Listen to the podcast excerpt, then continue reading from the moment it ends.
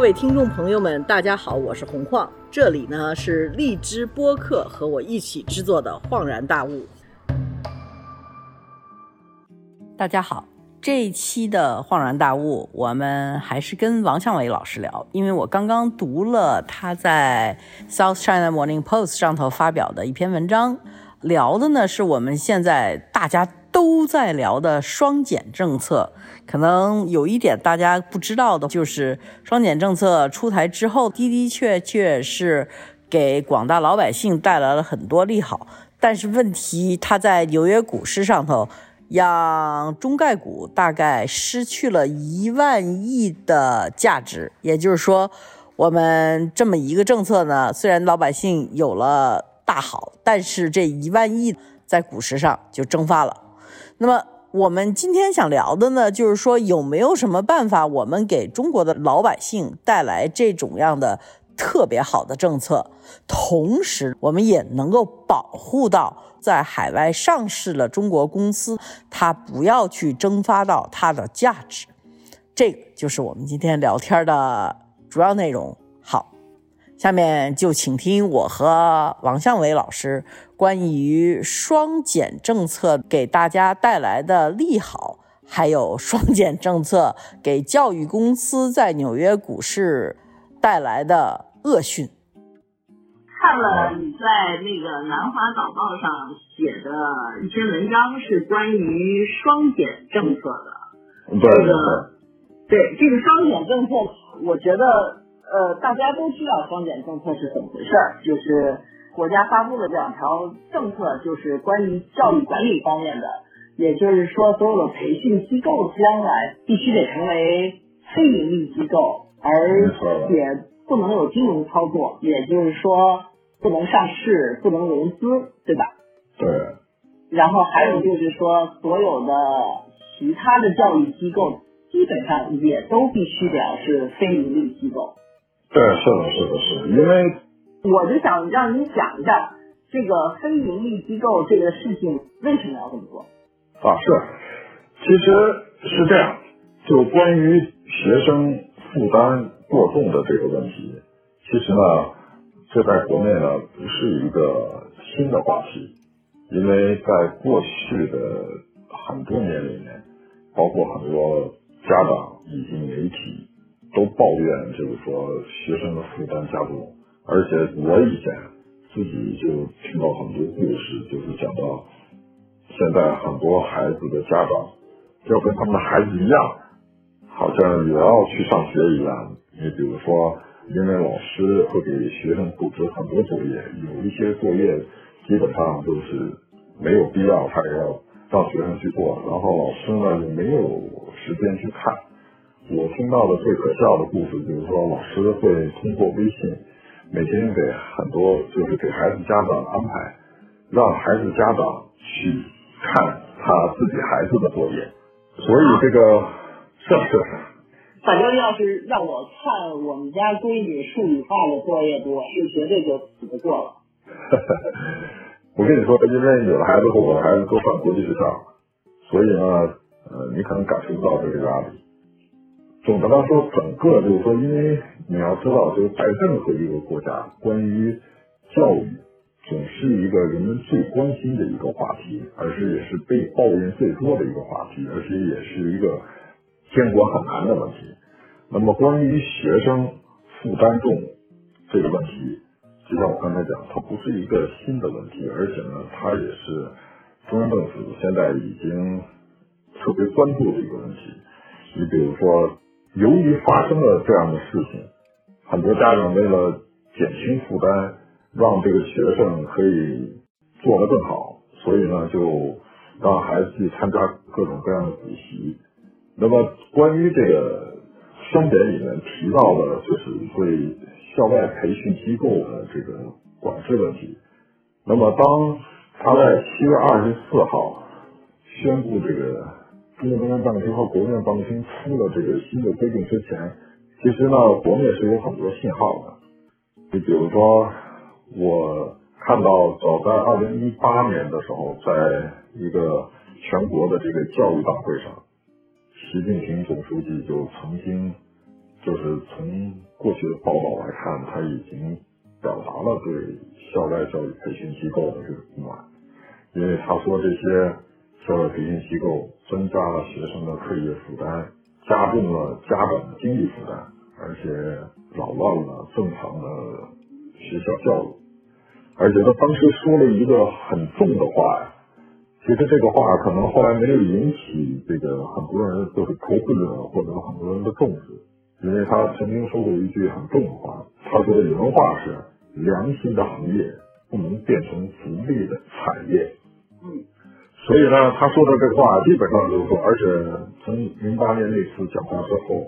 那么他又多次的讲，就是要加强对课外教育辅导行业的监管。那么在今年，我翻了一下资料，他就至少讲了三次。那么另外一个特别明显的信号就是教育部。就是为了贯彻习的指示吧，他们专门成立了一个新的司，这个司是专门来负责规范和监管课外辅导。虽然说从中国的角度来讲，从一八年习的讲话开始，其实已经给了很多信号，但是外国投资者呢，并没有注意到这些信号，或者有很多人注意到了，也并没有真正的认为后来发生的就是对这个课外辅导。监管的严重的程度是所有人都没有估计到，所以当国内开始宣布新规的时候，它是在七月二十四号，呃，是一个周末，宣布完之后呢，国内并没有做任何的解读，所以呢，所产生的所产生的纽交所解读的很明显，嗯，对，而且外国的我我都不知道一个车链在中文是。一万亿美金，美元一万亿美金，那就相当于现在基本上是一比六点几，那就相当于就是六万将近七万亿人民币，七万亿人民币就消失了，没有了，因为他们的解读就是由于中国政府自己不解读，所以呢，他们的解读他们就慌了，他们就慌了，而且呢，而且他们就把之前中国从去年十一月。禁止蚂蚁金服上市，到对这个其他的这些滴滴上市没几天就开始进行对它调查，以及对阿里巴巴、腾讯的反垄断调查，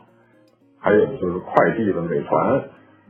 进行反垄断调查，以及对美团的，就是说对他的员工的最低工资以及这个待遇进行调查，所有这一切。就引发了国外投资者对中国的管理，就是哎产生了怀疑，所以他们认为呢，中国现在所做的事情，第一呢就是不解释，第二呢就是搞私人袭击，第三呢就是说中国现在做的事情就是说基本上他不在乎资本市场，也不在乎外国投资者的利益。而且更重要的，他认为中国现在整个要对每一个行业都有可能监管，而且他们认为现在任何一个行业，在任何一个时候都可能成为下一个靶子，所以产生的这些事情，在中概股，就是讲在美国和香港上市的这些中国企业的股票，他们现在进行恐慌性的抛售，所以呢，国外的投资机构、国外的投行有一个统计嘛，就是说从你可以说，从去年这个十一月份，中国政府突然禁止蚂蚁金服上市开始到现在，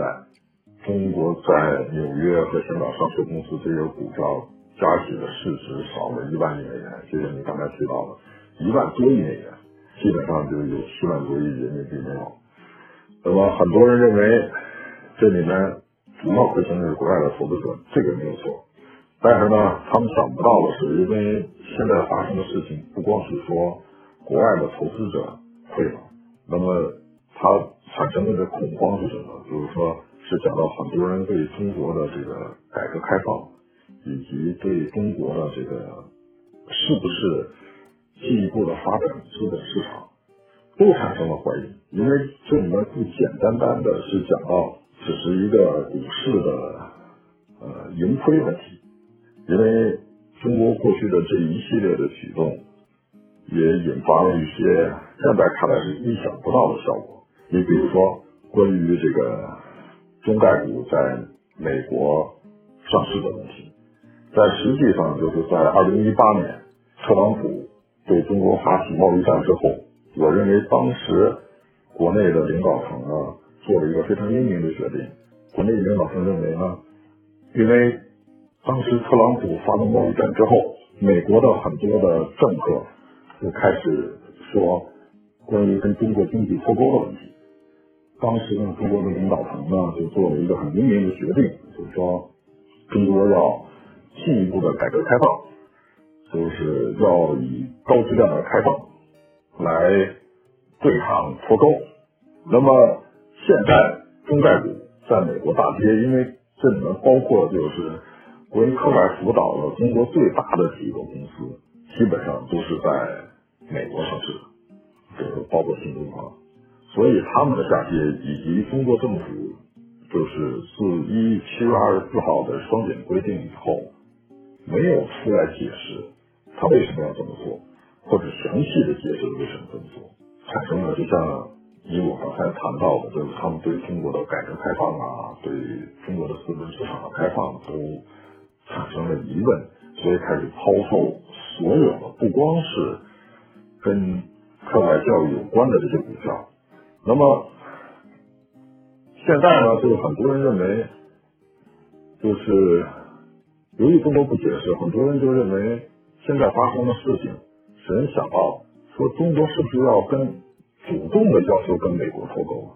因为当时二零一八年特朗普对中国发起贸易战的时候，而且就是美国政客那个时候呼声说要求与中国经济脱钩的时候，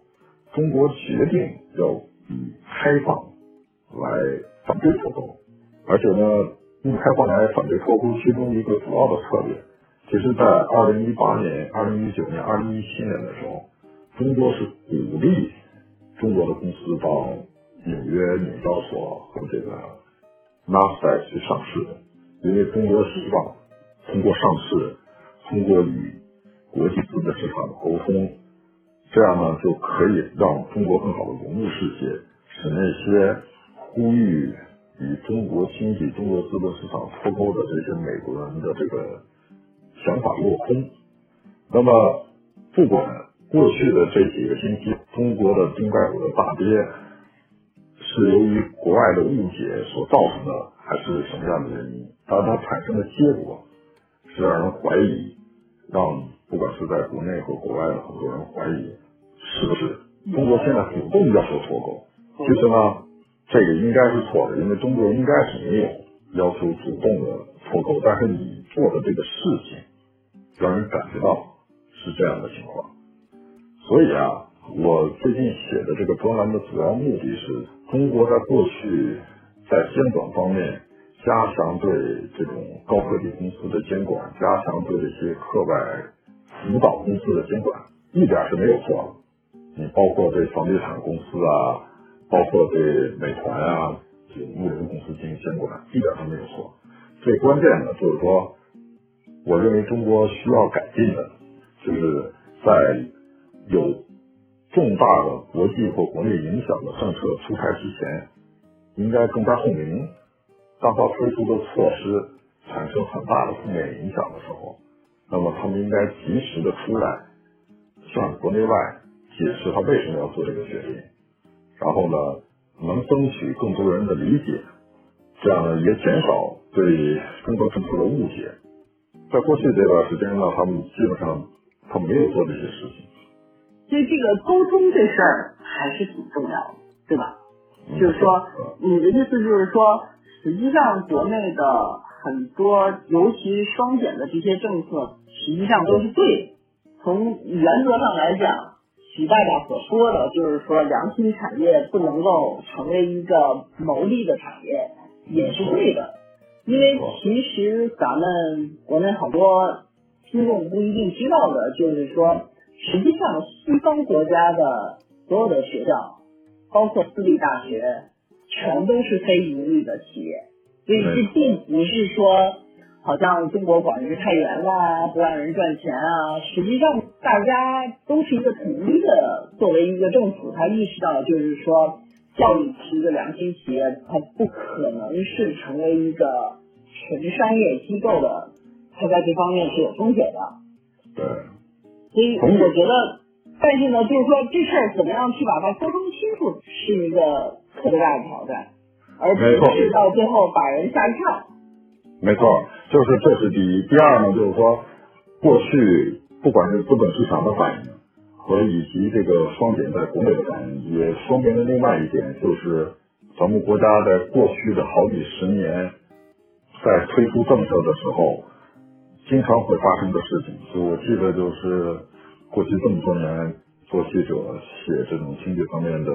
文章，经常会能听到。不管是中国的领导人还是企业家，我经常说一一句话，就是中国有很多事情，那么一放就乱，一管就死。那么其实刚才这句话也可以来描述关于监管课外辅导公司的双减的新政，因为你可以说中国政府在努力减轻学生负担和家长的经济负担，他这些做法，他的理由都是非常正当的。而且呢，也是应该做的，但是就是说你在做的同时，你应该考虑到就是中国的这个现状，因为中国的现状呢，就是说中国的整个的教育体系，这种以考试为主的这种教育体系，那么是以分数来衡量的，在这个情况下，再加上呢，中国的这种优质的教育资源，好的老师、好的学校非常少的，所以呢，对那些一般的学校，家长对课外辅导的需求其实是很大的，但是现在这种呃彻底的清理课外辅导公司的做法呢，其实是过了。那么其实它啊，对，第一过了，第二呢，就是说它会产生很大的负面的作用。负面的作用是什么呢？我作为家长，我也听到很多其他的家长在说。其实以后产生的一个结果是什么呢？就是说，可能以后这种课外辅导，第一你打不死，第二呢，就是说可能课外辅导的费用越来越高了。为什么呢？因为这些辅导老师呢，因为这个新规实施之后，那么以后课外辅导老师肯定不能在整个的这个十二年级的这些主课再去办班了。但是你可以做什么？你可以做一对一到家的辅导，但是你对一对一到家的辅导，那肯定比办班的要更贵。所以呢，就是说这个事情，什么事情你可以做到更有针对性？我认为呢，就在这一点上，中国政府在出这个双减政策之前，其实他最应该做的一件事，他首先应该做的一件事，你应该举行这种听证会。我记得在胡锦涛、温家宝时代，其实国内曾经推行过一个所谓的听证会，来提高透明度。那个时候可能要涨什么电价啦，要涨水价啦，或者是什么地铁要涨价了，那么地方政府会举行一个公开的听证会，可能会邀请什么人大代表啊、政协代表啊、呃官员啊，还有学者，还有这个消费者。一块进行讨论，但是你你应该很清楚，咱们国家的这个听证会，基本上它也是走了一个程序，就是说我们互相讨论，一块去做投票的时候，可能比如说你说你的水价要涨，可能这消费者说反对，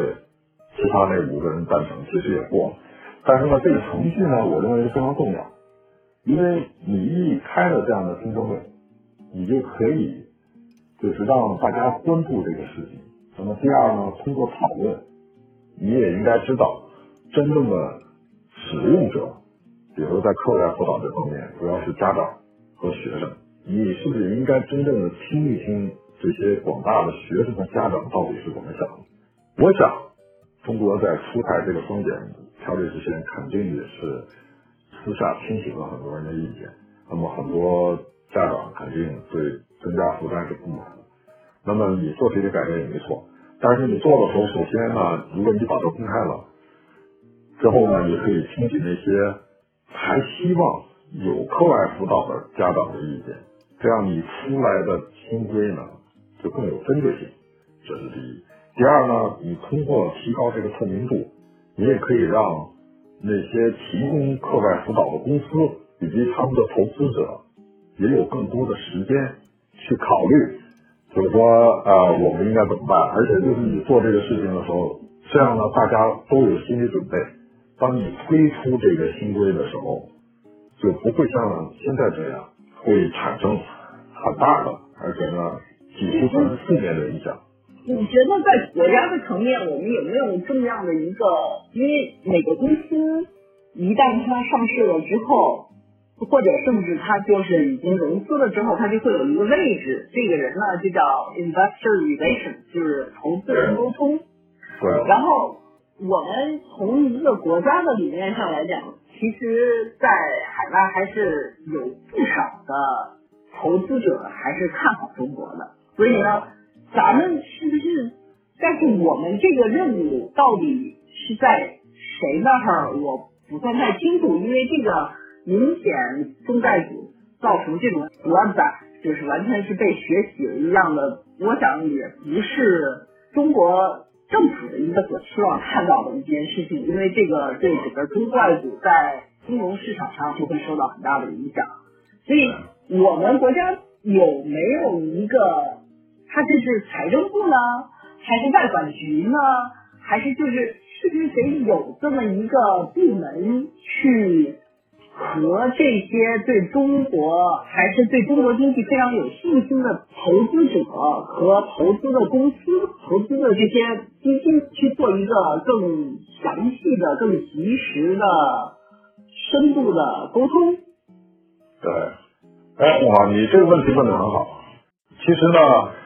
这个如果你问我，我也不太清楚，因为你比如说对。中国来讲，就是所谓的讲好中国故事。其实中国是有他自己的部门的，比如说国务院新闻办，他们是应该是对外宣传中国的政策。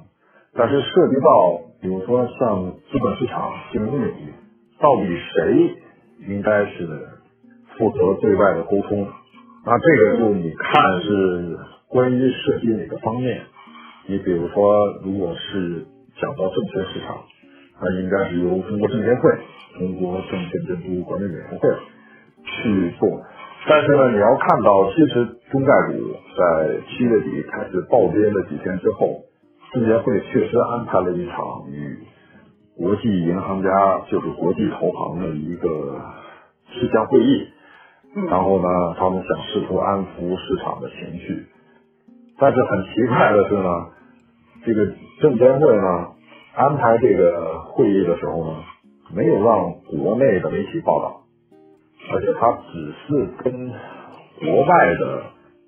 投行呃没有也没有媒体，他只是跟国外一些对跟国外的这些投行，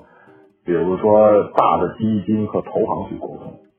所以给人的印象呢，就是第一，他没有公开；第二呢，就给人的印象是。中国的监管机构只关心国外的投资者，而而不是关心国内的投资者。其实呢，就是这一次中概股大跌，不光是影响了在海外上市的这些所有的中国企业，其实也对国内的证券市场也有很大的影响。所以呢，就是说，我认为他应该出来去解释。但是为什么没有解释？其实呢，我们这里面就讲到了，就是。以我之前也聊过了，就是中国现在对外解释的能力太差，而且呢，就是他们在制定政策的时候，可能上面的领导没有要求，没有点就算了，就算了。而且呢，就是说有些话，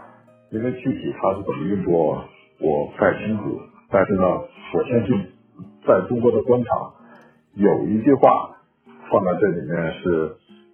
是可以说得通的，就讲官大一级压死人的。如果上面的领导没有说，那你为什么要去做呢？中国很多事情都是这样，就是我过去的三十年的观察，有很多政策是好的政策，但是呢，他没有认真的去解释他为什么做这个政策。当你不解释的时候，很多人不了解情况的人，尤其外国的投资者，他一定会往最坏了想。所以他往最坏了想，那么，所以他产生的效果是会很差。所以我想说的就是，你做的很多事情没有错，但后来为什么会产生很坏的结果？这个我想是中国政府应该认真反思的。对，我觉得这个实际上是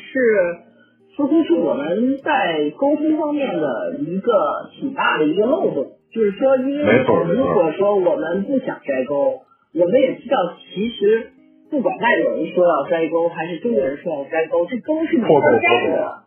就是就是脱脱钩啊，这脱钩就是这钩是没法脱的，因为就在疫情期间，就是中国和美国的贸易就在疯狂的增长，中国和欧洲的贸易也在疯狂的增长，你在这种样的情况下，你怎么可能脱钩？这个全世界它的全球化已经是把所有人都所有蚂蚱全绑在一个一个范围上头了。没错，没错，没错。